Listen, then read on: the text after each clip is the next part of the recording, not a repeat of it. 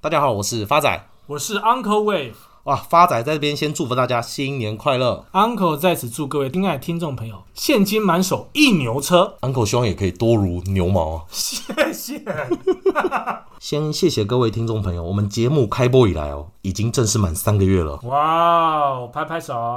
哇，Uncle 先不要急着拍手。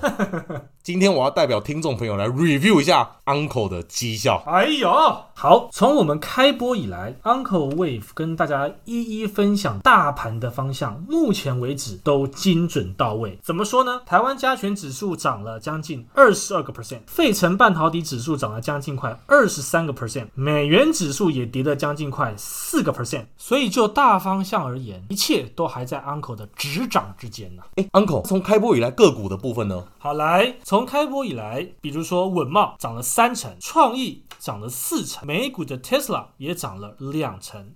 几乎都到了目标价。不是 Uncle，你只报喜不报忧啊？因为我没到目标价的、啊。哎，这个 Uncle 要娓娓道来一下了啊。其实大部分没有到目标价的都是有关于航运跟交通运输方面。那为什么？其实也情有可原了，毕竟这次武汉疫情却一再的爆发，导致说，即便疫苗出来了，还要大家排队等待施打疫苗，跟有一些药厂对于疫苗的有效性的疑虑等等等，这都一一造就了所有的航运的不确定性。对了，确实，我帮他回顾一下。Uncle 目前报的标的包含像这个高铁啊，还有像美股的这个联合航空啊，代号 UAL，还有这个第十六集录的嘉年华邮轮。想当初 Uncle 信誓旦旦的要让我们股票换船票，我们继续说航的，就航到一半船破洞了。Uncle，你要怎么给听众朋友一个交代？好的，发展我只能四个字带过：稍安勿躁。不是错不在我吗？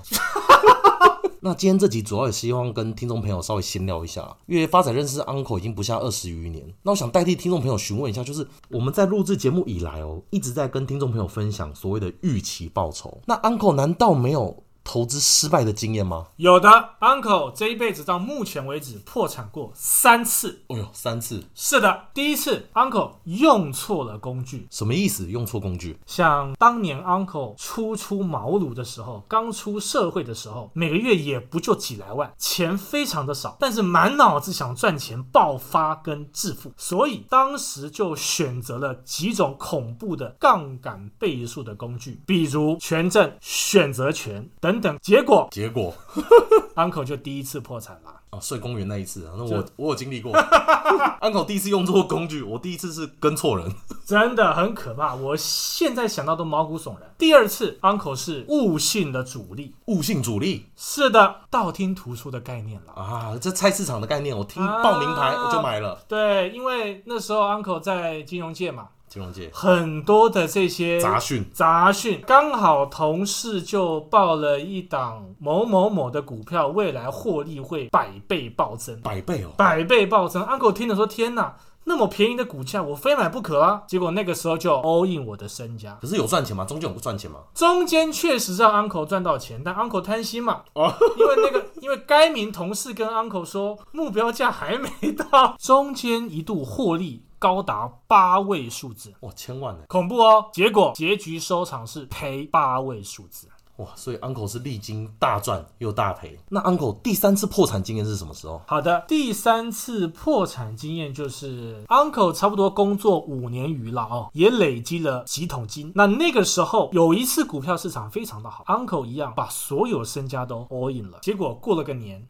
我有印象，这个我有印象。过了个年，股市啪的稀里哗啦的，从最高到最低跌了将近快三四十个 percent。结果 Uncle 却没设停损。整个本金不要说没赚到了，赚到的吐回去就算了，本金也只剩下二十分之一不到。所以 Uncle 这三个破产故事哦，重点不是 Uncle 赔了多少钱，而是 Uncle 借由这三次事件汲取教训，而更加速的累积财富。正确。据发仔认识的 Uncle，Uncle 除了目前投资精准外啊，其实我知道 Uncle 其实本身也蛮信一些风水流年。是的，Uncle 其实每一年在农历年初三的时候，都会固定上山找一位神秘的退隐山人去算一次流年呐、啊。每年都会算一次。正确。